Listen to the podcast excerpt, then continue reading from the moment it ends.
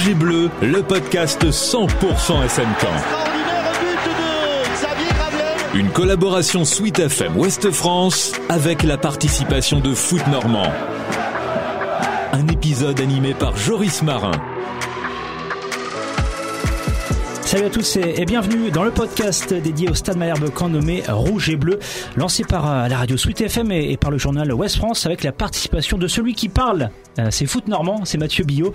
C'est le mauvais élève, hein. voilà, il a tendance à parler en cours, mais on, lui en veut pas. Alors tous les 15 jours, hein, des journalistes de ces rédactions se retrouvent en, studio pour discuter et débattre avec expertise de l'actu de Malherbe. Des journalistes heureux. L'enregistrement de l'épisode numéro 5 a lieu en ce 20 mars et c'est la journée du bonheur, messieurs. Vous ne le saviez pas, mais vous le savez désormais. Et on a autour de la table euh, un homme heureux, Valentin Pinault du journal euh, Ouest France. Il est heureux parce que, oui, oui, il a retrouvé son service au padel. Il l'avait perdu euh, bah, subitement, sans raison. Il faisait des cauchemars et c'est bon. bah, alors, il enchaînait un hein, double faute sur double faute. Ça te dérange pas que je le dise comme ça? Non, pas du tout. Mais ça va mieux. T'es soulagé, Valentin. Salut. Ouais, il m'a permis de te, de te battre mercredi dernier. Ah, on va couper ça au montage. Pour te dire, je, je comptais sur tes fautes. J'avais dit à mon collègue Vincent, oh, t'inquiète pas, lui, il sait pas servir. Et en fait, il a été très très efficace. Il a retrouvé sa, sa confiance. Ouais. C'est le mental, ça. Ça va mieux depuis la petite bulle quand même? Euh, donc on a également autour de la table, euh, je, je sais pas ce que ça veut dire la petite bulle. Ah oui, le, le verre que tu nous as pas payé, hein, c'est ça? Ça doit être ça. Ça doit être ça. Bon, cette info en tout cas de, de la plus grande importance, ça fait plaisir à Mathieu Billot du magazine Foot Normand parce que Mathieu, ça c'est vrai. Hein. Il adore le padel. C'est lui qui a initié à ce sport de raquette tous les journalistes de la région cannaise. Salut Mathieu. Salut tout le monde. On a aussi autour de la table Gaëtan Briard de West France. Lui aussi pratique régulièrement le padel. Un joueur euh, discret, sûr et en dehors, en dehors des cours. Hein. Ça change un petit peu de, d'un certain joueur de tennis. C'est l'opposé en fait Gaëtan de Benoît Père. Salut à tous. C'est vrai?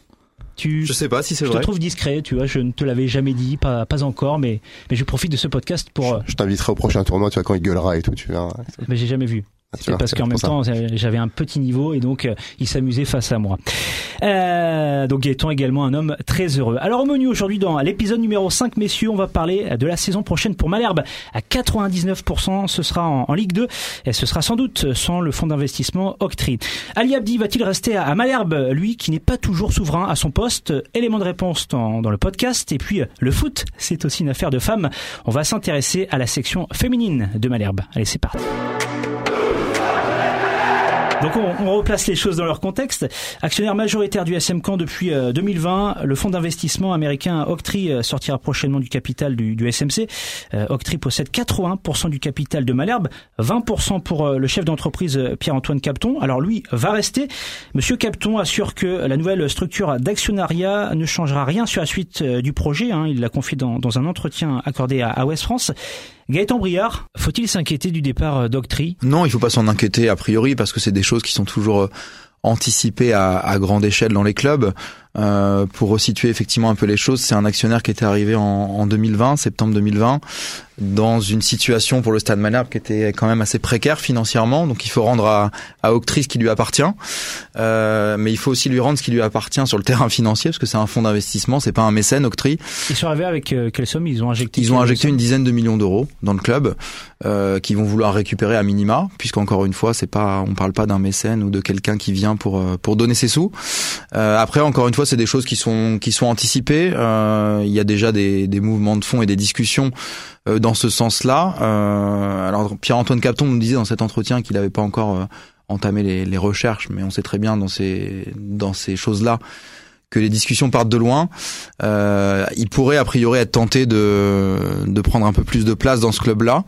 Est-ce qu'il faut s'en inquiéter? Pour moi, non, parce que quand Pierre-Antoine Capton dit que c'est un non-sujet, il s'aventurerait pas à dire ça s'il n'avait pas de garantie derrière.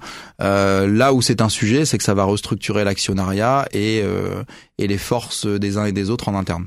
Moi, la question que je me pose là-dessus, c'est quand même euh, quel sera le timing de cette sortie d'Octree et la et l'arrivée du de son successeur. Euh, c'est sûr que ça a été préparé. Pierre-Antoine Capton, enfin, on, entend depuis quelque temps que Pierre-Antoine Capton et Octree, euh, ça allait bouger, que Pierre-Antoine Capton avait aussi envie de, de prendre un peu plus de part dans le capital.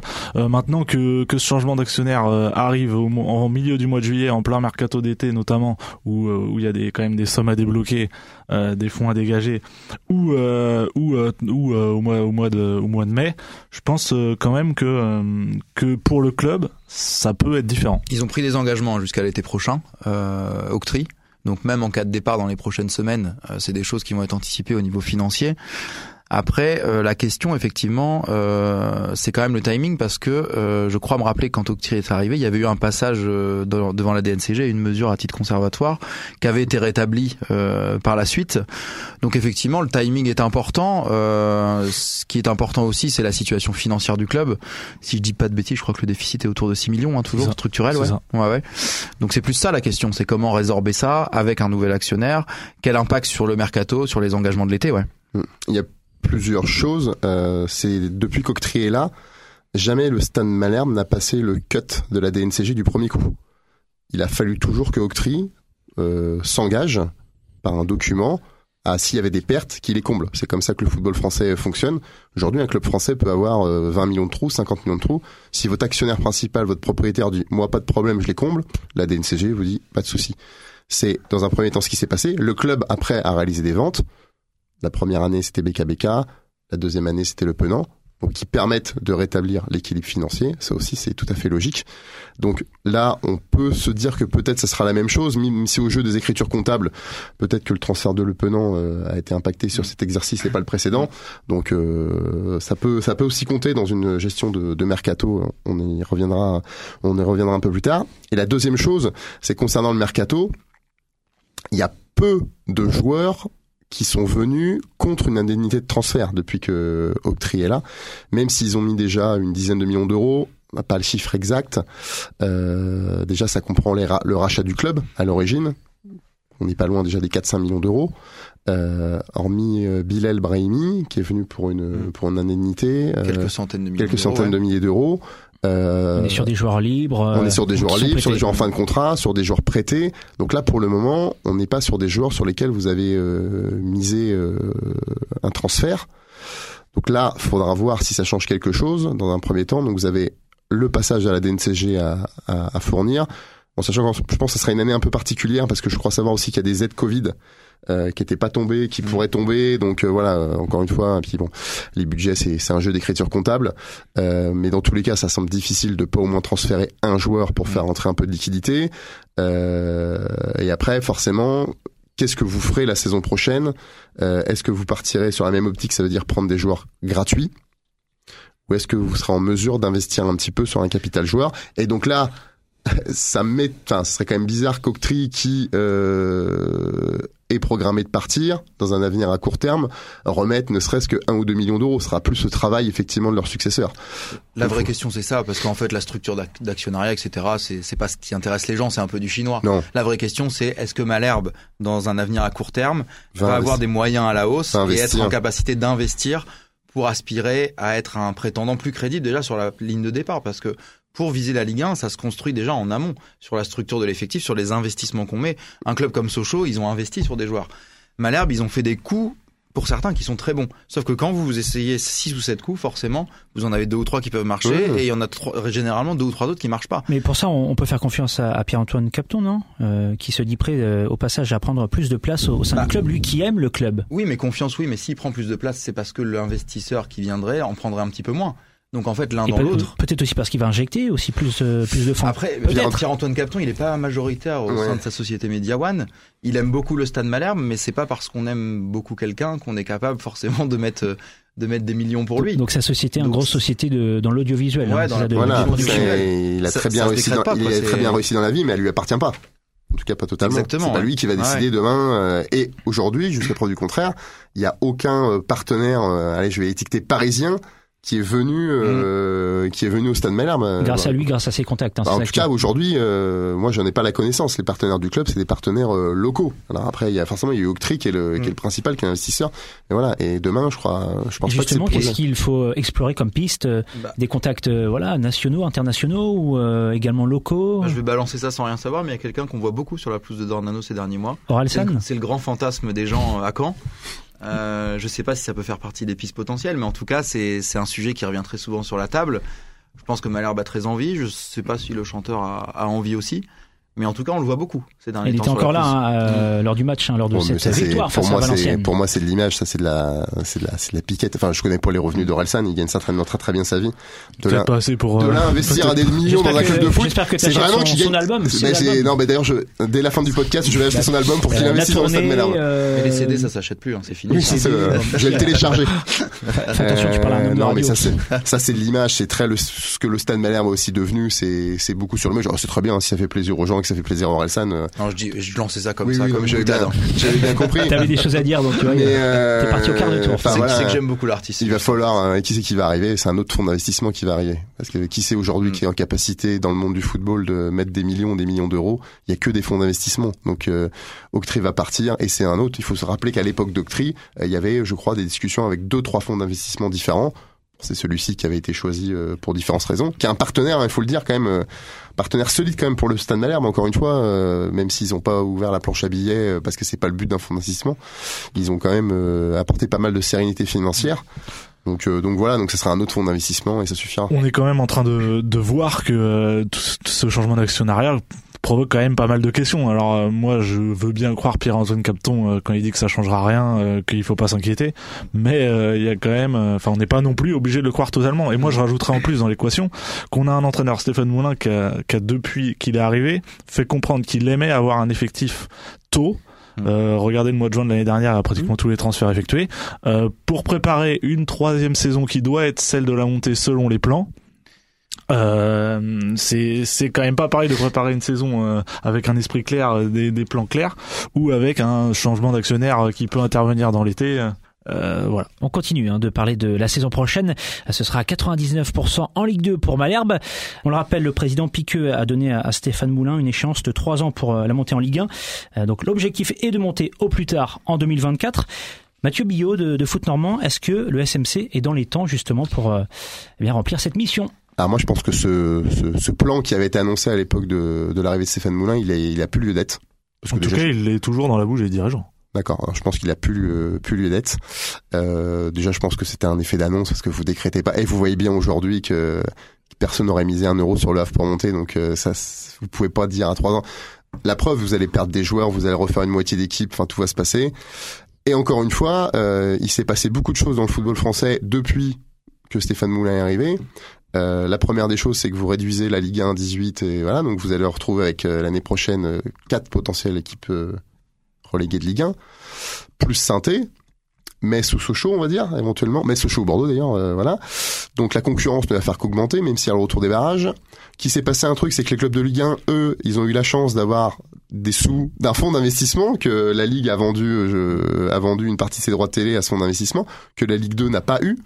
Donc euh, l'écart il s'est creusé. Donc cette histoire, je peux, je suis sûr quasiment à 100% que Stéphane Moulin l'année prochaine ne dira pas l'objectif c'est de monter. J'en suis quasiment convaincu, car ça c'est après c'est un le président président aujourd'hui si vous lui parlez il dit que l'objectif c'est de monter mais c'est de monter cette saison donc là-dessus il y a un, on l'a souvent pointé il y a une enfin il y a une différence de discours entre la partie technique et la partie euh, euh, dirigeant voilà je sais pas qui a raison qui a tort et voilà mais euh, c'est À mes yeux, c'était pas une erreur il y a trois ans, enfin il y a deux ans, pardon, de décréter ça, parce que quand vous vous appelez le Stade Malherbe et que vous vous redescendez en Ligue 2, vous êtes obligé de nourrir des ambitions. Ce Bien qui sûr. serait une erreur, par contre, c'est de de nouveau décréter à l'instant T aujourd'hui que la montée est un objectif la saison prochaine, parce que ça dépend de trop de choses.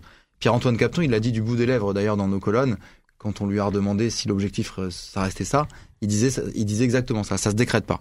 Et de fait, par rapport à tout ce que tu as dit euh, Mathieu euh, sur le nombre de relégations, sur tous les paramètres financiers, sur ce qu'on a abordé sur l'actionnariat, sur le prochain mercato qui va être de nouveau à Caen un bazar sans nom, parce qu'il va y avoir des mouvements peut-être dans des proportions qu'on n'a pas eu l'été dernier, ou dans les mêmes proportions d'ailleurs. L'été dernier je trouve qu'il a été Il a été très bien géré avec les moyens qui sont je- à ta disposition hormis le cas de Jesse. Mais je pense qu'il va être à peu près dans les mêmes proportions.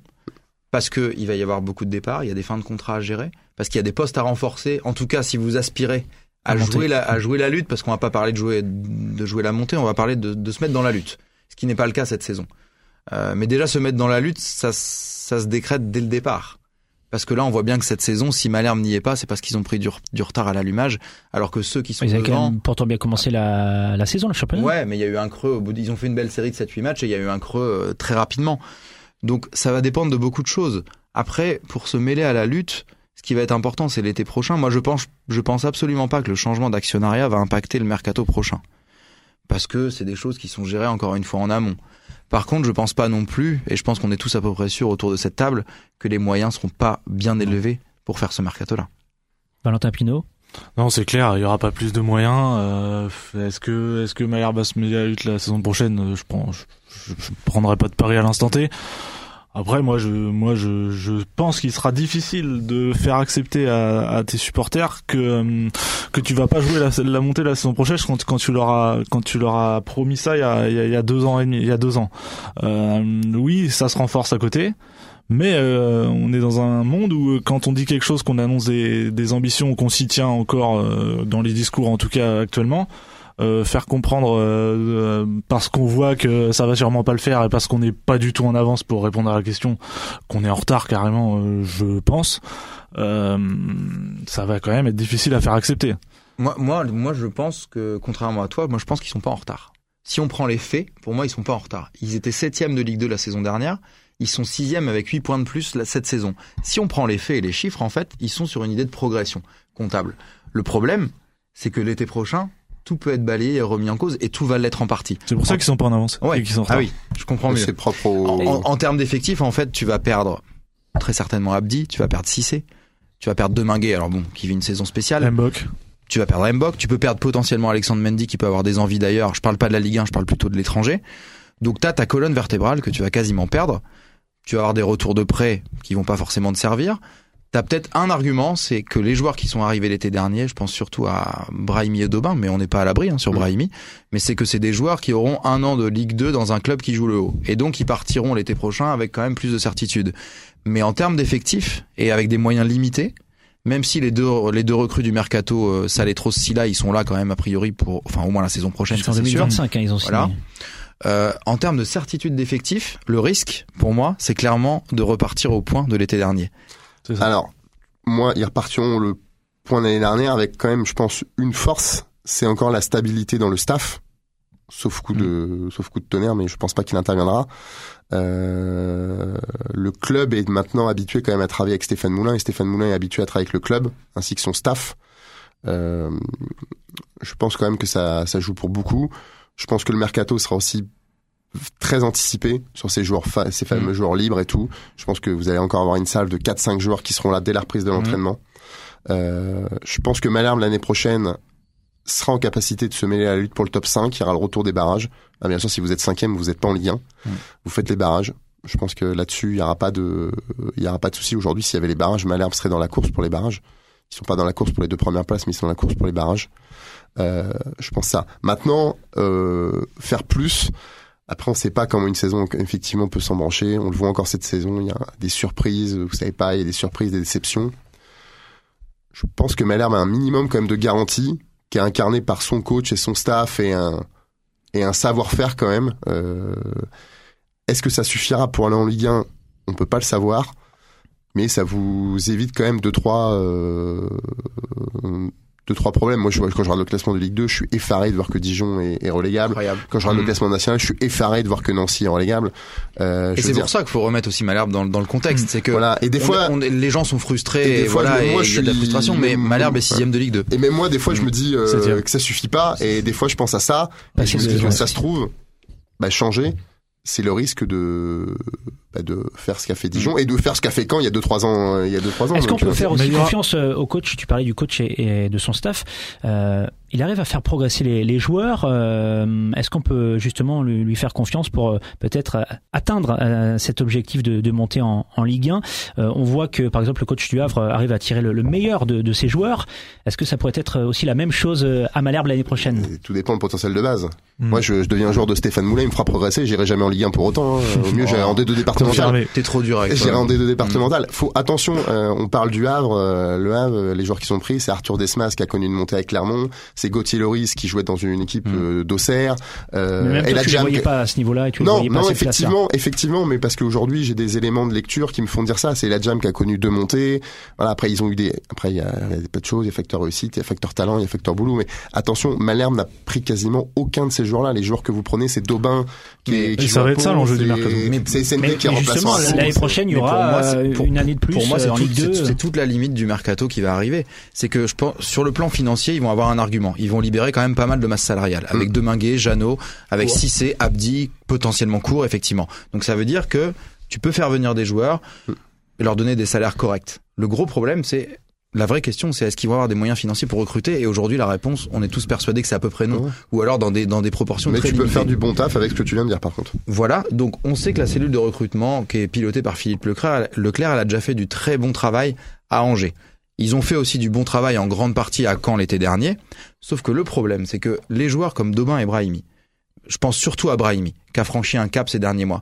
Mais l'été dernier, ces joueurs-là, ils n'étaient pas prêts pour faire partie d'une équipe qui aspire à la Ligue 1. Du coup, le retard, tu le prends sur les 4-5 premiers mois. Qu'est-ce qui risque de se passer la saison prochaine? À peu près la même chose pour moi. C'est ça, parce que, parce que la faiblesse de cette saison, c'est de ne pas avoir réussi à se mêler un peu à la lutte à la montée pour leur donner de l'expérience. Mm. Et que on va repartir en août prochain avec des joueurs qui sauf euh, si on arrive à en ramener plusieurs dans le mercato, qui n'auront pas d'expérience de ce qu'est d'aller se battre dans les dernières journées euh, pour euh, pour essayer d'accéder à une place en Ligue 1. Donc qu'est-ce qu'il faut vendre aux supporters bah, Cette idée de progression. L'année dernière, on a fait septième avec au final 50 points. Là, après 28 journées, on est sixième avec 43 points. On va faire de mieux en mieux. Puis un jour, peut-être que la montée en Ligue 1 arrivera. C'est parce que c'est pas le discours qu'on va leur tenir. Le discours qu'on va leur tenir, c'est on joue la montée. En tout cas, certaines personnes diront ça. et, vous aurez un coach qui dira pas ça, je pense. Mais voilà, donc après chacun prendra le discours qui lui plaît et, et fera. Mais voilà, mais après ce que tu viens de dire, c'est exactement ce qui se passe et, et il faut tendre, il faut tendre vers ça euh, avec Malherbe objectif euh, top 5.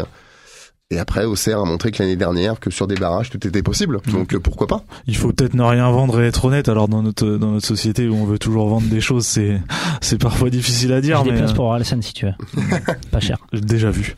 Euh, non mais non mais c'est ça parce qu'on se rend compte que quand on vend des choses comme un projet sur trois ans, au bout de deux ans, on se dit ah ça va peut-être plus être possible. Est-ce qu'il faut pas revoir l'objectif? Soyons honnêtes et essayons de fixer des objectifs plutôt plus terre à terre sans essayer de faire rêver les gens. Mais parce que Malherbe aujourd'hui est aussi un club qui vit avec son histoire. C'est un club qui a été habitué à faire l'ascenseur pendant 15-20 euh, ans. C'est-à-dire que dès que ce club redescendait en Ligue 2, il y avait tout de suite la perspective de remonter en Ligue 1. Et c'est ce qu'il a fait très souvent, soit au bout d'une saison, soit au bout de deux saisons. Là, on est dans une période qui est rare en fait à l'échelle du Stade Malherbe depuis 15-20 ans. Et le gros problème, c'est que c'est un club qui vit sur son histoire et donc qui vit naturellement avec des ambitions de remonter. Sauf que contrairement aux trois clubs notamment qui précèdent ce club-là, il y a il n'y a pas de moyens en fait. Enfin, il y a, y a, des moyens, mais il n'y a pas de moyens pour le recrutement et pour le mercato. Et, et donc, ils se retrouvent dans le gros panier de clubs de Ligue 2 qui sont voués à voir partir leurs meilleurs éléments et donc à reconstruire l'été d'après à chaque fois. C'est pour ça que le projet il est remis en cause à chaque fois finalement. Dans un panier avec d'autres clubs qui ont une grosse histoire, hmm comme lui. Et ça pourrait inciter certains joueurs peut-être à, partir cet été? Ah bah ce sera le cas pour certains. Enfin, je pense qu'un joueur, un euh, joueur comme, comme Ibrahim Cissé qui est devenu la, la clé de voûte quand même de ce collectif, c'est impossible qu'il reste si Malherbe est en Ligue 2. Peut-être euh, peut-être que ce sera la même chose aussi pour les Abdi. Peut-être. Je dis ça parce que bah, justement la transition elle est toute trouvée pour euh, passer au, au débat 2. Quel talent. Ali Abdi qui marque euh, le pas hein, depuis euh, depuis quelques matchs, depuis euh, quelques semaines. Un joueur qui est en contrat avec Malherbe jusqu'en 2026. Avant justement de, vous entendre débattre, messieurs, à ce sujet, au sujet d'Ali Abdi, j'aimerais qu'on écoute une déclaration, déclaration de Stéphane Moulin. C'était juste après le match de Valenciennes ce samedi. On est bien d'accord qu'il a du mal à retrouver son niveau, je dirais presque de l'année dernière. après, je sais aussi qu'il préfère évoluer dans un couloir parce que l'une de ses caractéristiques et de ses principales qualités, c'est la contre-attaque. Et quand on lui demande de défendre euh, comme un défenseur, bah, c'est pas pas là qu'il est le meilleur. Donc évidemment que ces lacunes ressortent, mais euh, aujourd'hui, euh, voilà, il, reste souvent dangereux sur le plan offensif quand même. Mais c'est vrai que défensivement, on a du travail avec, lui, on le sait, on le fait, mais voilà, il est dans une période un peu difficile dans ce domaine-là, c'est certain. Ali Abdi sait-il encore défendre? J'exagère un petit peu, mais je te pose la question, euh, Valentin Pignot de, de West France. Posé comme ça, elle est dure. Sait-il encore défendre? Il est quand même footballeur professionnel. Je, ne dirais pas qu'il sait pas défendre. Sachant que j'étais un défenseur, mais pas aussi bon que lui. Euh, qu'est-ce qui ne va pas alors euh, chez lui actuellement Est-ce que c'est bah, un coup de moins bien, comme ça peut arriver à, à n'importe quel joueur pro? Ce qui va pas, il faut déjà remettre les choses dans le contexte. Euh, Ali Abdi, il sort du plus grand moment de sa carrière. Euh, quelque chose qu'il faut digérer quand on a vécu un momentum comme ça. Donc la Coupe euh, du Monde avec la Tunisie. C'est ça. Euh, quand on a vécu un moment comme ça, euh, il y a aussi euh, un moment où il faut digérer et se dire qu'est-ce que je peux faire après, où, où est-ce que je vais aller chercher mes objectifs? après, il y a clairement un, un, coup de moins bien net dans la capacité à bien défendre dans l'état d'esprit aussi. Moi, c'est ce qui me, c'est ce qui me choque les plus. Qu'il fasse, qu'il soit un peu moins bien euh, sur le terrain, ça me, ça me surprend pas. Qu'il soit euh, aussi, euh, enfin, qu'il ait une telle attitude quand il s'agit de défendre, aussi désinvolte parfois, pas assez concerné peu concerné. C'est ça qui me, c'est ça qui me choque le plus et qui me fait penser qu'il y a quelque chose qui s'est peut-être brisé dans sa tête. Moi, je repense à son interview juste après son élimination au Coupe du Monde, où alors que la question était pas du tout là-dessus, il avait commencé par faire un appel du pied en disant euh, euh, s'il y a des recruteurs qui veulent venir me chercher, euh, c'est à eux de se bouger. Euh, je pense que sûrement que dans sa tête, Ali Abdi a plus envie de jouer en Ligue 2 et se voit déjà en Ligue 1. Il est déjà ailleurs, Ali Abdi, Gaëtan? Je sais pas s'il est déjà ailleurs. Le, la grosse tendance, c'est qu'il va partir l'été prochain. Euh, ce qui est sûr, c'est que le, combo Coupe du Monde et perspective de, changer de dimension en club est, est, pas bon du tout pour Malherbe. Euh, Aujourd'hui, je pense que c'est, enfin sur les deux trois derniers mois, c'est au moins autant un problème dans sa moitié de terrain qu'une bonne solution dans la moitié de terrain adverse. Euh, quand on reprend tous ces matchs quand même depuis le début de la saison, on se rend compte. Alors je me suis fadé hier tous les résumés de matchs de Malherbe depuis le début de la saison pour euh, préparer le sujet sur Ali Abdi. C'était difficile à digérer. Non, ça va. C'était pas si dur que, ça. Euh, ça. Ouais, ouais. Ah, c'est venu naturellement. Euh, il y a un truc qui m'a marqué en fait dans ces résumés de match, c'est que dans tous les résumés de match de Malherbe, il est sur des occasions chaudes, sur des buts ou sur des points chauds. C'est-à-dire que quand il fait pas une passe D ou un but, il est souvent à l'origine d'un but de Malherbe et j'en ai compté une bonne douzaine de buts de Malherbe. Ils en ont marqué, je crois, 34, quelque chose. Ouais, je crois que c'est 34. Donc quand même, sur 12 buts de Malherbe, il est impliqué. Donc moi, je pense en fait qu'aujourd'hui, à l'échelle de l'effectif de Malherbe, euh, c'est pas un assez gros problème pour le sortir du 11 de départ. Ah, Et je pense, je pense à ça en, en, pensant à la concurrence en fait, à son poste qui est quand même pas très existante. Alors Johan Obiang a eu des soucis, il a eu une blessure notamment cette saison, euh, mais en fait il y a très peu de concurrence sur les postes de latéraux et c'est aussi vrai pour Hugo van der Merch parce que Manu Ntim était était blessé, mais de base c'est un défenseur central. Donc en fait, moi, ce qui me dérange le plus, c'est par rapport au potentiel d'Ali Abdi. Euh, et c'est ce qu'on voit euh, depuis quelques mois, parce que moi je trouvais quand même que sur le début de saison, Stéphane Moulin avait été et ses adjoints, notamment euh, Serge le disait, qui, est un ancien défenseur, avait été capable de lui faire passer un cap sur le plan défensif, dans la rigueur. Et c'est au moment, il a passé ce cap en fait au moment où il jouait en 3-5-2, donc où il était censé quand même plus se projeter. Et malgré tout, je le trouvais très solide défensivement, très rigoureux. Et là, depuis trois mois, c'est du grand n'importe quoi à mes yeux défensivement. Et on l'a vu encore samedi. Hein, il y a des situations, il défend complètement à l'envers. Enfin, c'est quand même assez troublant. Je suis complètement d'accord avec Gaëtan euh, pour rebondir sur ce qu'il disait. Ali Abdi est un joueur qu'on se dit tous les week-ends qui est, qui est très difficile à noter parce qu'il est dans la dualité. Il y a un Ali Abdi qui a le ballon et il y a un Ali Abdi qui a, qui a pas le ballon. Euh, avec le ballon, c'est sûr qu'il est indéboulonnable de cette équipe. Il est sur, il est sur tous les points chauds euh, à chaque fois. Euh, il a une science du, une science du placement, moi je trouve, dans la surface qui est assez impressionnante. Bah oui, on l'a encore vu la face à Valenciennes. Hein, il touche la barre transversale. Buteur contre Rodez, contre Sochaux pas loin également de, de, de marquer. Donc euh, il est toujours, dans les bons coups. Il est toujours dangereux et on parle d'un latéral gauche. C'est ça. Mais le problème, c'est que moi, je demande à un latéral gauche quand même de savoir défendre. Surtout dans une défense à 4 parce qu'il faut rajouter aussi qu'après la Coupe du Monde, il y a eu ce changement de mhm. système dont il est, je pense, l'une des principales victimes. Mhm. Euh, donc moi, un défenseur, un latéral gauche qui sait pas défendre mais qui attaque très bien, euh, à un moment, je me dis, est-ce que vu les ailiers qu'il y a au-dessus, est-ce qu'il vaudrait peut-être pas mieux qu'il défende mieux? Et puis ça colle pas au style de Stéphane Moulin. C'est ça. Bah, ça colle pas du tout. Enfin, ce qu'on voit depuis quelques semaines, ça colle pas au style de beaucoup de coachs, je pense, parce mm. que euh, défense à 4 ou à 5, Ali Abdi, avant qu'il vienne à Caen, il joue au Paris FC. Je crois qu'il jouait dans une défense à 4. Mm. Je crois même que des fois, il jouait à droite. Et je crois qu'il avait mis 9 buts et délivré euh, quelques mm. passes D. Donc je crois surtout qu'il est parti, qu'il y a eu un Ali Abdi du début de saison, qui était exceptionnel, qui était le facteur X du Stade Malherbe. Il y a eu le blessé, qui s'est naturellement, je dirais, et c'est logiquement un peu préservé pour la Coupe du Monde. Et depuis la Coupe du Monde, il est parti. Et encore ces déclarations de de ce week-end là euh, où il qui fait des bonnes performances, il se sent bien. Euh. Enfin voilà, c'est son match, il est Hmm. par rapport à son potentiel, hein, je dis bien, il est nul son match par rapport à son potentiel. Et parce qu'il fait une tête sur le poteau sur un coup de pied arrêté ou qu'il va faire un centre, on va dire qu'il est non. Il- C'est par rapport à son potentiel, il est nul et il a de la chance en fait qu'il ait personne d'autre à sa place.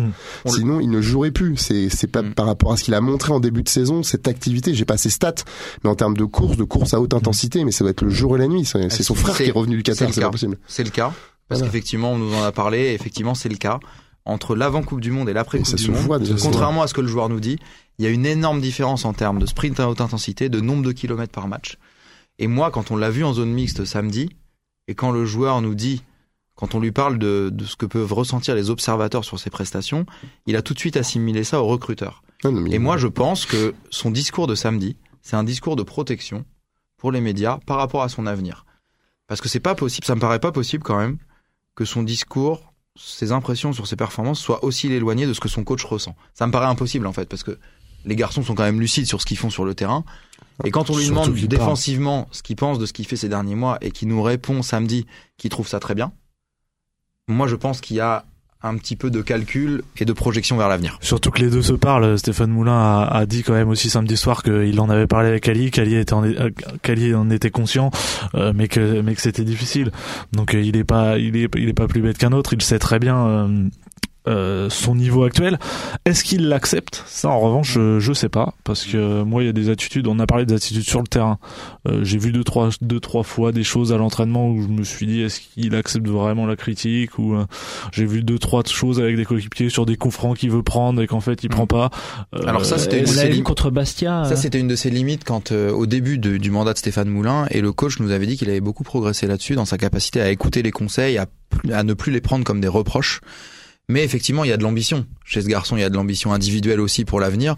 Donc ça ressort à intervalles réguliers. Surtout euh, à l'heure actuelle, il a 29 ans et il Mhm. doit vivre normalement euh, bah, les, Il les a plus de meilleures temps à années perdre. maintenant. Il a plus de temps Ça, à perdre. sûr. Et après, le- la Coupe du Monde, c'est humain. hein. Enfin, je pense que honnêtement, euh, ça arrive à, c'est déjà arrivé à beaucoup de joueurs. Et ça arrive même à beaucoup plus haut niveau si on prend l'équipe de France qui a été championne du monde en 2018, d'avoir un contre-coup qui peut durer un mois, un an, deux ans, trois ans. Il y en a encore qui sont en plein dedans, qui ont été champions du monde en 2018. Et puis, Donc dans, ça dans, ce arrive. qu'on- euh, dans- dans son cas, il peut aussi se dire, euh, bah voilà, j'ai côtoyé des, des grands joueurs, au moins tout du monde des joueurs de Ligue 1. euh, bah, j'ai leur niveau, je pense avoir euh, Oui, leur non, mais niveau. il a, donc, il a euh, le potentiel pour aller en Ligue 1. plus haut, tout simplement. Après, justement, si on parle de lui individuellement, il est pas en train de se faire une très bonne pub euh, Non. pour son En réalisant ce- Et, ce et genre de ça va être prestation. un, et en plus, euh, c'est un peu bizarre comment il devait, enfin, il était déjà quasiment euh, sur la liste des départs l'année dernière avec des propositions de Ligue 1, des propositions qui avoisinaient les 2 millions d'euros. Il y a Montpellier hein, qui Mhm. s'était Euh, positionné. Montpellier, Auxerre, Ajaccio, je Oui, c'est crois ça. que c'est ça de mémoire. Euh, pour un joueur à qui restait un an de contrat. Mhm. Contre toute attente et grosse négociation de Malherbe, il prolonge Jusqu'en 2026. un contrat quand même à l'échelle du foot Mhm. à long terme. Mhm. Je pense qu'à ce moment-là, c'est clair qu'il y avait qu'une seule chose, c'est que lui, il voulait jouer pour préparer la Coupe du Monde. Ce qui était, un, Mhm. je pense, un très très bon calcul. Mais maintenant, euh, Vous avez déjà vu, un, vous c'est avez le vu jour. sa valeur ou pas euh, actuellement La, la valeur, en fait, elle, la valeur, elle est déterminée. La valeur. Bah, c'est le contrat. C'est 2026. la, hein, la valeur contrat. est déterminée par le nombre de clubs qui vous veulent.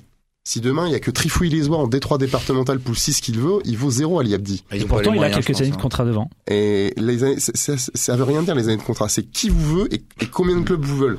Il y a que ça qui détermine le, le prix. euh, le prix. S'il y a trois, quatre clubs de Ligue 1 ou des clubs étrangers qui se battent pour l'avoir, les prix vont naturellement grimper. S'il y a personne, s'il y a juste un club qui dit bah tiens, je t'en file 500 000, En fait, en fait, pour résumer, aujourd'hui, vous avez dans l'effectif un garçon comme Ibrahim Sissé qui est libre de tout contrat. Et au vu de ses performances, lui, pour le coup, il peut intéresser une bonne dizaine de clubs en Ligue 1. Mhm. Et vous avez un joueur, Ali Abdi, qui, euh, il y a six mois, était très intéressant pour des clubs de Ligue 1, qui aujourd'hui l'est peut-être moins en termes de niveau. Alors même si les clubs regardent pas à l'instant T, parce qu'ils savent très bien, il y a le cas de Jesse Deminguet, voilà, qui a eu beaucoup de mal cette saison, mais Strasbourg a investi parce qu'ils savent ce dont il est capable et qu'il est capable de retrouver un niveau. Mais il n'empêche qu'aujourd'hui, euh, Ali Abdi, il a une valeur marchande. Et le club va pas le laisser partir pour 500 000 euros. C'est ça, il faut aussi se demander quelle sera l'attitude du club cet été, qui a été capable de, parce qu'il n'avait pas assez de grosses offres, de garder un décide de Wenger. Euh, S'il n'a pas des offres suffisantes pour Ali Abdi, en tout cas qu'il juge lui suffisantes, est-ce qu'il va le laisser partir ou est-ce qu'il va encore essayer de le garder cet été? Alors là, il est parti en, en sélection, euh, double confrontation donc avec sa sélection la Tunisie dans le cadre des éliminatoires à, à la prochaine euh, Coupe d'Afrique des Nations. Est-ce que justement cette parenthèse en sélection, euh, elle peut lui faire du bien à, à Ali Abdi? Bah peut pas lui faire du mal. Vu ce qu'il a montré samedi soir, c'est il peut difficilement, compte tenu de son potentiel, faire plus mal en tout cas. Donc peut-être qu'il se refera la cerise en sélection. C'est tout ce qu'on peut souhaiter pour Malherbe et pour le joueur, encore une fois, pour les deux, même s'il n'y a pas d'objectif précis euh, pour, pour Malherbe d'ici la fin de saison.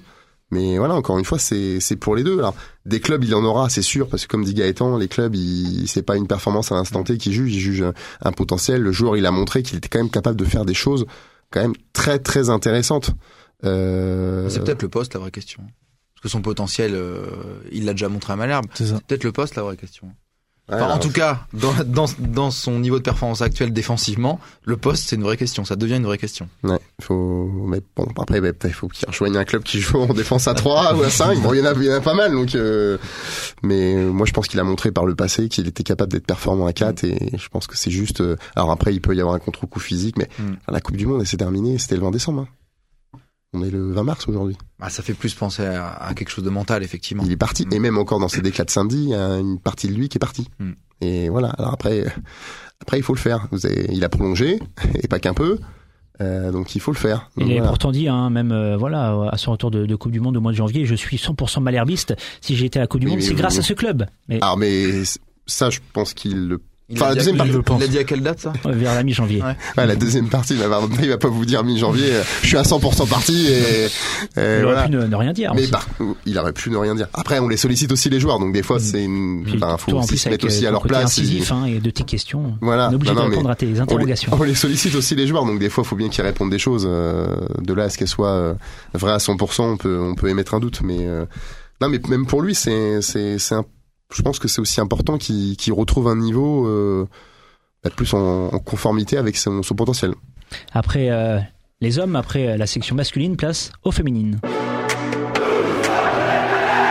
On parle donc des, féminines de Malherbe hein, qui euh, sont en tête de leur championnat de Régional 1.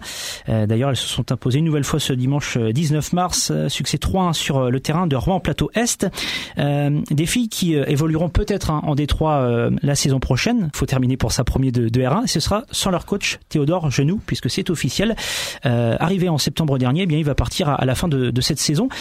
Gaëtan, est-ce que c'était prévu qu'il parte et, pour quelle raison il s'en va, euh, Théodore Genoux? Bah, il s'en va parce que euh, il y a des, euh, il y a des comment dire des, des choses que- euh, en- avec lesquelles euh, il est pas en accord avec certaines personnes au club. Qui, Euh, quoi? Bah c'est c'est un garçon qui est arrivé et qui a voulu mettre un niveau d'exigence très important. Alors jeune technicien de 30 ans qui a déjà fait monter Bordeaux en ouais, D1. qui a un parcours assez singulier, qui, qui vient d'une académie à. Barcelone, qui a quitté son poste de l'académie à Barcelone pour venir ici en laissant sa femme et son et son enfant à Barcelone. Donc c'est quand même pas pas anodin. Euh, et donc il est venu ici clairement pour vivre une saison de R1, mais pas que, loin de là. Il est plutôt venu pour préparer ce groupe à aller plus haut. C'est une ambition, mais c'est une ambition qui a posé problème en interne assez vite. Parce qu'en termes de, de rythme d'entraînement, en termes d'exigence, C'est ça, il y a un, Et en termes de méthode aussi. euh, c'est quoi C'est un entraînement tous les jours, du lundi au vendredi, plus le match le dimanche? Ouais, et il y a une séance en plus le mardi ou le jeudi euh, de renforcement. Et il, il voudra en instaurer plus d'ailleurs, de renforcement musculaire et de musculation. et pas simple à, à concilier pour Voilà. des joueuses qui ne sont pas pro. Ouais. On a tous fait des sujets les uns les autres récemment. Euh, moi, si j'avais voulu le faire, c'est parce que je me posais une question, c'est comment est-ce qu'on construit une section féminine si on veut la faire aller vers le haut niveau Et comment est-ce qu'on peut demander à des filles de s'entraîner 4, 5, 6 fois par semaine si elles sont 100% amatrices? C'est-à-dire si elles ont un travail à côté, si elles sont payées zéro en termes de salaire, en termes de primes de match, en termes de défraiement. Je dis pas que c'est ce qu'il faut instaurer en R1, on parle de régional 1. Je dis juste que si on met, si on pose cette ambition d'un côté, il faut peut-être à un moment mettre quelque chose en face, et c'est ce qui a fait grincer des dents, je pense. Et est-ce que c'est prévu, euh, si Malherbe monte en, en Détroit, là, va peut-être falloir euh, rémunérer un petit peu les joueuses? Euh, bah, ça dépend à qui vous adressez. c'est toujours pareil. si vous adressez, euh, moi j'ai interrogé des joueuses, elles disent que c'est prévu et que c'est fait. J'ai posé la question à Olivier Piqueux, il dit que non. Après, les joueuses du Stade Malherbe sont pas malheureuses. hein. Elles ont des conditions pour un club de R1. euh, c'est unique, ouais. C'est exceptionnel. En termes de le club, le club fait d'entraînement, fait euh, beaucoup de choses. Voilà, il y a aussi un, tout le côté hors football là, avec une personne qui est venue, qui s'appelle Olivier Lino, qui trouve des boulots, des formations. C'est enfin tout le côté hors sportif ou même en lien avec le effectivement le secteur médical. C'est franchement euh, top. Le problème de la section féminine du Stade Malherbe, c'est que quand vous êtes le Stade Malherbe et quand vous vous lancez dans l'aventure de la section féminine, qui est un héritage de la gouvernance président, c'est le bébé, moi comme je l'appelle, de, de Fabrice Clément, qui tenait, qui tenait beaucoup et qui s'investissait beaucoup pour ça. Euh, c'est que ce club, il devrait déjà être en D2. et que, et que la- les aléas sportifs et les aléas extra sportifs, il y a eu le Covid, hein, faut pas l'oublier, font qu'aujourd'hui ce club il est toujours en R1. Après la montée s'est jouée à pas grand chose. Mais ça, c'est le sportif, ça arrive. voilà, c'est aujourd'hui, compte tenu- aller-retour, barrage. Vous pouvez pas, en fait, quand vous vous lancez dans une section, vous avez deux options. C'est soit vous dites on fait une section parce que grosso modo on est obligé et que ça fait bien. Et, mais par contre, vous la délaissez euh, totalement et vous serez en R1 et puis voilà, il se passera ce qui se passera. Soit comme Malherbe, au départ, donc avec encore une fois la gouvernance précédente, on a dit on va faire un projet de haut niveau ou de semi-haut niveau avec l'ambition de monter en deuxième division. Et je pense que quand t'es Malherbe, tu ne peux pas faire autrement. Mhm. Avec des filles qui viennent de l'extérieur, donc tout ça c'est très bien. Une coach qui s'appelait Anaïs Bounoir d'ailleurs, qui avait, qui était presque la double casquette, euh, coach et manager général, donc ça c'est très très bien. Le sport a fait que, euh, enfin une fois le le Covid, le sport a fait qu'elles sont pas montées, mais ça ça arrive. Et du coup le problème aujourd'hui c'est que vous gardez ce niveau un petit peu d'exigence, mais que mine de rien ça s'essouffle un petit peu. Ça s'essouffle un petit peu parce que euh, voilà, euh, là faut vraiment que je pense qu'elle monte, euh, peu importe d'ailleurs qui soit le coach ou peu importe qui s'en occupe. Faut vraiment qu'elle monte parce que sinon je pense que ça va devenir très très compliqué. Mais c'est bien parti pour ça. Bah il y a que trois points d'écart, il y a un match décisif contre le deuxième. hein. Je peux vous dire, vous allez à QRM, les filles de QRM, c'est pas le discours qu'elles vont vous tenir.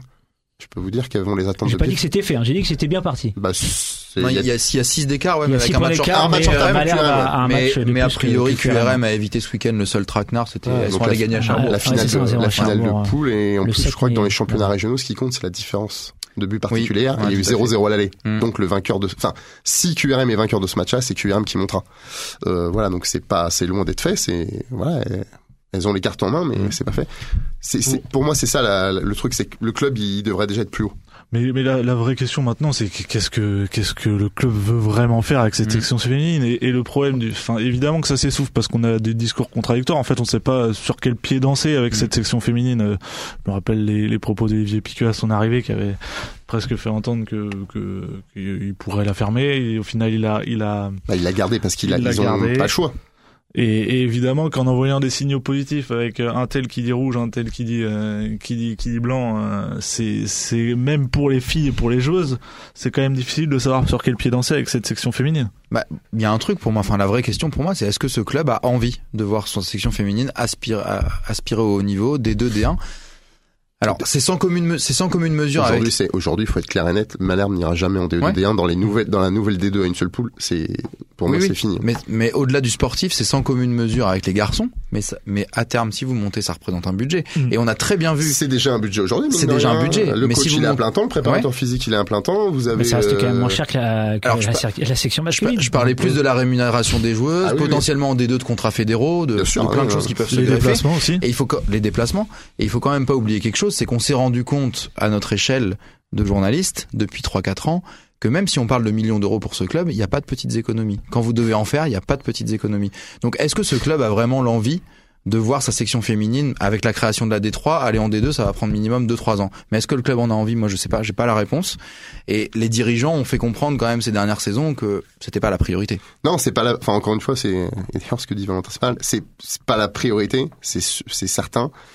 Mais d'un certain côté, vous pouvez pas non plus totalement la délaisser. Donc, vous prenez quelqu'un, encore une fois, Olivier Hinault, qui est un proche d'Olivier Mhm. Piqueux, qui s'en occupe, qui trouve des boulots, qui même dépasse un peu le cadre de sa fonction, ce qui est très bien hein. trouver des partenaires, machin, voilà. et ce qui est sans doute unique en R1 aussi en France Voilà, donc euh, voilà, c'est très très bien, mais que vous allez pas au bout des choses en comme par exemple elle a fait le Havre à l'époque où ils ont fait venir en R1 euh, 5 6 américaines qui avaient le niveau euh, peut-être de jouer d'ailleurs en première division ou en deuxième division. Bon là, vous avez écrasé le championnat, vous êtes monté la première année et après vous êtes dans un autre euh, vous êtes plus dans dans la même chose. Donc aujourd'hui, de toute façon maintenant, elle est lancée cette section. Il faut composer avec. Elle tourne sportivement relativement bien vu qu'elle est première et tout. Mais là, ça fait troisième saison R1, Mhm. si je Mhm. me trompe pas. Bah, il faut un tremplin parce que il y a quand même des choses qui se sont créées parce que on parle de l'équipe première mais Oui. derrière pour avoir une bonne équipe première il faut aussi avoir un socle et Mm. une vraie section Comme ça féminine bosse bien, ouais.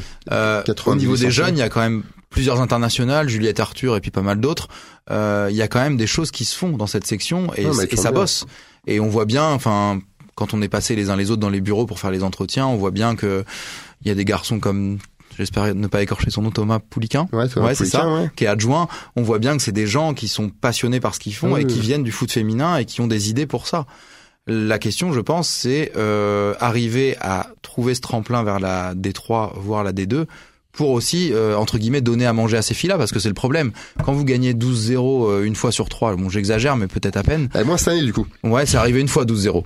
Mais euh, Moi, année, mais il y a quand même des joueuses qui sont là depuis des années comme Juliette Chotard et qui ou même Tracy Kodia qui ont quand même a priori le niveau au-dessus. Ces filles-là, si elles restent en R1 une saison de plus, je pense qu'à un moment euh, Bah c'est possible euh, qu'elle parte aussi. Ouais. Euh, je sais pas les âges en tête, mais euh, une Mhm. fille comme Tracy Nkodia doit pas avoir beaucoup plus que 20 ans. Mhm. Elle a eu des propositions l'année dernière pour aller jouer en D2, si je me trompe pas. Et c'est normal parce que là, on, le, le- les joueuses, c'est vraiment des très jeunes joueuses. Hein. Mhm. Et donc, je pense que certaines d'entre elles, et de manière tout à fait légitime, bah, aujourd'hui, elle, elle veut devenir professionnelle. Alors, pas aujourd'hui au Stade Malherbe, mais demain peut-être dans un autre club. Et Malherbe est un tremplin, euh, bah, comme chez les garçons, un tremplin des fois euh, pour le Penant qui a été à Lyon ou pour Il y BKB a qui a été à, à faire grandir cette section, euh, Mm. notamment pour l'image du club, non? Mais Ouais, ça tout à être- fait. Sans je- mesure, mais regardez ce qu'a ce qu'a fait Lyon. Ouais, mais je pense que c'est ce qui a cristallisé un petit peu aussi les, les débats euh, ces derniers mois, au-delà de la, de la méthode de Théodore Genoux qui est exigeante. C'est que, à la limite, si vous laissez ces filles-là à trois entraînements par semaine et que et qu'elles restent en R1, il y a aucun problème, moi je pense. Il y a- il se passe rien là, je pense, ces dernières semaines. Mais dès lors que vous augmentez la charge de travail et que vous aspirez à autre chose, le décalage il devient un petit peu grand avec ce qu'on ne donne pas en fait aux filles. Et je parle même pas de salaire, je parle de petites primes de match, de petites euh, de petites euh, marques d'affection. De toute façon, la, la question du sens de cette section féminine, aujourd'hui, elle ne se pose plus. Évidemment que tout le monde sait que ça a du sens et qu'en termes d'image, c'est super important d'avoir une d'avoir une section féminine. Faut que tu sortes tes chiffres, ils étaient bien. Ouais. D'ailleurs, il y a, il y a, il y a, il y a- je, je Quel regarde- lancement je rega- je regardais ce matin, il m'a mis la pression. Attends, j'espère qu'ils sont pas faux, mais je regardais ce matin sur les sur les 40 On clubs vérifiera. professionnels qui évoluent en, en Ligue 1 et Ligue 2 masculin. Il y en a il y en a 22 qui ont un- une section féminine qui est qui est professionnelle, c'est-à-dire en, Ah oui. en D1 ou en D2. D1 ou D2, ouais. 22, ah oui. Mm. Donc Moi, ça veut dire qu'aujourd'hui tout le monde l'a fait, que c'est presque une obligation de le faire. Ça veut dire aussi qu'il y a encore des places à prendre. Euh, parce que il y a encore beaucoup de clubs non issus de sections professionnelles qui jouent notamment en D2, en D1, en D1 Il y a, féminine. il y a en. Fleury, euh, Il y a Fleury en D1. En D1. Mon D1, ouais. Et Enfin, c'est un gros club. Soyo qui est dernier, euh, Soyo dernier aussi. de D1, ouais. Ah, Et on là, a, tout de euh, suite, on apporte de la stade. des c'est ça. Ouais, euh, parce ça. que j'ai regardé le Et ça bosse, ça bosse à West. Et les gars, on a euh, notamment des 1 féminines, des formations comme Rodez, donc on retrouve déjà Mhm. en Ligue 2, euh, Dijon, Guingamp, Mhm. Le Havre, Reims. Et puis euh, le Paris FC aussi. Oui, donc il y a, Paris FC ça veut qui dire est que, fusionné avec Chuisy, ouais, qui est un des ça veut principaux clubs féminins. tu cites Rodez et c'est pas le seul, ça veut dire qu'on parle pas que de clubs établis et, et historiques de, de Ligue 1 ou de Ligue 2. Ça veut dire Et- que c'est aussi un vrai choix à un moment. Et, et c'est aussi pas des clubs qui ont des moyens euh, surdimensionnés. Hmm. Euh, Il y a qu'à regarder le, le voisin du Havre qui évolue en, en, en D1. Il y a plus de moyens. Mais ils ont quand même C'est réussi c'est quasiment un million d'euros si c'est pas plus de budget. hein. dans le budget du Havre. Oui. Et le budget du Havre est nettement supérieur à celui de Caen. Et même inférieur. Inférieur. Ouais.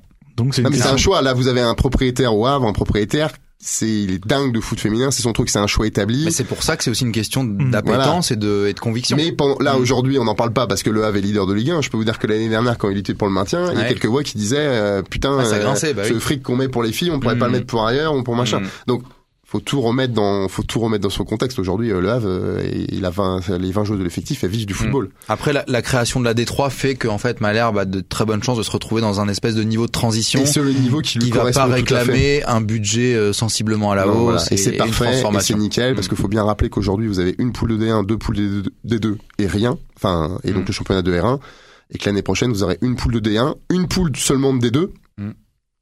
et donc des poules de D3, je crois, deux, deux poules de D3. Mm. Donc voilà, donc aujourd'hui, ne serait-ce qu'aller en D2, ça va réclamer des moyens très importants. Ce Mm. niveau D3, il est parfait, je pense, pour les clubs aujourd'hui de la dimension du Stade Malherbe, mais il faut y aller. Mm. Après, là où on va voir peut-être la capacité du club à s'intéresser un petit peu plus à cette section, c'est avant tout peut-être dans le choix du prochain coach et dans l'anticipation. C'est là où le club a pêché, euh, notamment l'été dernier. Alors, Alors, en partie parce Sans vouloir le défendre, non mais il y je a eu, il y a Marine annonce- Opé, bien Voilà. sûr. Enfin, ouais. Anaïs euh, Bounoir qui était l'ancienne coach Ouais. et qui faisait tout, Mm. enfin qui faisait beaucoup de choses, pas Ouais. tout, quand même. Euh, quand elle a annoncé qu'elle partait à Lorient, je pense qu'il s'était pas prévu. Bien Donc, sûr, euh, bien là, sûr. ça les a. Mais, mais ça, ça demande aussi euh, l'anticipation, ça demande des moyens humains. Je pense que là, quand même, ils les ont mis depuis un an. Alors avec Olivier Lino, avec Mm. Avec des gens comme Thomas Pouliquin, avec des gens qui sont quand même ancrés dans le Là, staff. vous, vous le- au moins vous le savez, vous le savez. euh, Et là, vous le savez tôt. Donc, ça peut se préparer. Et je pense aussi que forcément, une montée ou une envie d'aspirer au haut niveau, c'est aussi une question d'hommes et ou de femmes à la tête de cette équipe. Mm. Donc, c'est aussi ça qui va impulser les choses. Ce sera primordial et c'est aussi ce, qui, ce choix-là qui donnera aussi euh, en sous-main l'ambition qu'il y a réellement derrière cette, Mm. euh, cette section féminine. Bah, c'est un message qu'on envoie C'est toujours ça. aux filles quand on choisit un technicien. Euh, voilà, on, on, parlait en rigolant, mais plus ou moins euh, samedi de Bernard Mendy, par exemple. Ouais, qui a un nom, qui a un nom. soufflé, Mathieu. Ouais, enfin, qui a un nom qui a été effectivement oui, proposé parce qu'il a. Il... Mais je, toujours mais je, en PSG, c'est ça Mais je parle, de, je parle de cet exemple-là parce que Bernard Mendy, pour le coup, ça aurait de la gueule. C'est un ancien du club. C'est un, c'est quelqu'un qui a quand même une grosse expérience du foot féminin au PSG. Euh, alors je dis pas que c'est atteignable, mais c'est un exemple pour pour euh, faire comprendre que le choix du coach et son nom risque d'avoir une importance quand même sur l'importance qu'on donne à cette section. Après, vous pouvez aussi très bien choisir un, un technicien euh, régional qui fait du très très bon boulot. Il y en a plein, que ce soit chez les hommes ou, mm. ou chez les femmes. Mais je pense que c'est important avec ces sections féminines, c'est d'ancrer son identité euh, locale. Donc je pense que ça serait très bien euh, de prendre quelqu'un qui est un ancien de Malherbe. Mm. Peu importe, peu importe qui, enfin peu importe son niveau, mais un ancien de Malherbe. Mm voilà, c'est important aujourd'hui. Euh, vous voyez au centre de formation, la plupart des techniciens, c'est des anciens de Malherbe à, à différents niveaux. Euh, c'est important. Les, on voit encore ce qui s'est passé samedi pour les pros. Euh, alors même si c'est pas un pur produit centre de formation, mais c'est incroyable quand même. Vous voyez un, gamin qui rentre de 18 ans, Norman Bassett, la rockstar, le, star, il, s'enflamme et peu importe le niveau qu'il a sur le terrain, même si au demeurant je trouve que ce qu'il fait c'est plutôt pas trop mal. Il était intéressant. Hein. Euh, ça rejaillit sur l'équipe, ça rejaillit sur le club, ça rejaillit sur l'image que vous avez. Donc si les dirigeants avaient la bonne idée d'utiliser cette section féminine pour raffirmer cette identité locale, cette identité malherbiste, qui des fois s'étiole un peu, ça serait pas mal. Eh ben merci beaucoup. Donc on a hâte de voir euh, le match QRM que Rouen Métropole Malherbe. 7 mai. Le 7 mai. Toi tu y seras, c'est certain. Non. Bon si, mais tu vas faire un effort. Non, c'est le week-end de Bordeaux. C'est le week-end de Bordeaux. Peut-être que, euh, que ce sera le samedi après-midi, le, le Bordeaux camp. Bon, on ne sait pas encore. Avant ça, le 1er avril, il y aura Malherbe, Dijon. Euh, à l'aller, vous vous en souvenez, messieurs, il y avait eu euh, deux partout. C'est la petite devinette du jour. Donc vous le savez, Dijon a été euh, entraîné euh, par euh, Patrice Garande lors de la saison 2021-2022. Patrice Garande qui a également été coach à Caen il y a, il y a quelques saisons. à quelle place les Bourguignons ont-ils fini justement sous la houlette de Patrice Garande à l'issue de l'exercice 2021-2022 Il avait pris l'équipe quand elle était 19e. Hein. Ouais, il avait très bien remonté. Moi je dirais, ouais, j'allais dire 8 aussi spontanément. Moi je, moi je dis 9. Eh ben Gaëtan, est assez proche, mais il a, il a pas la bonne réponse. C'était 11e. Ah. il était passé en effet de 19e à 11e. Il avait fait du très très bon boulot. Euh, il avait pris la, la suite de David Linares qui avait été limogé après 5 journées. Un mot. Je, suis le plus proche, je gagne quoi du coup? Euh, bah, tu gagnes le droit de euh, recommencer. Le droit de recommencer. le droit de revenir la prochaine fois. Le droit d'affronter euh, en padel euh, un certain Valentin Pinot. Ah bah ça c'est un, grand honneur ça. Mmh. Voilà.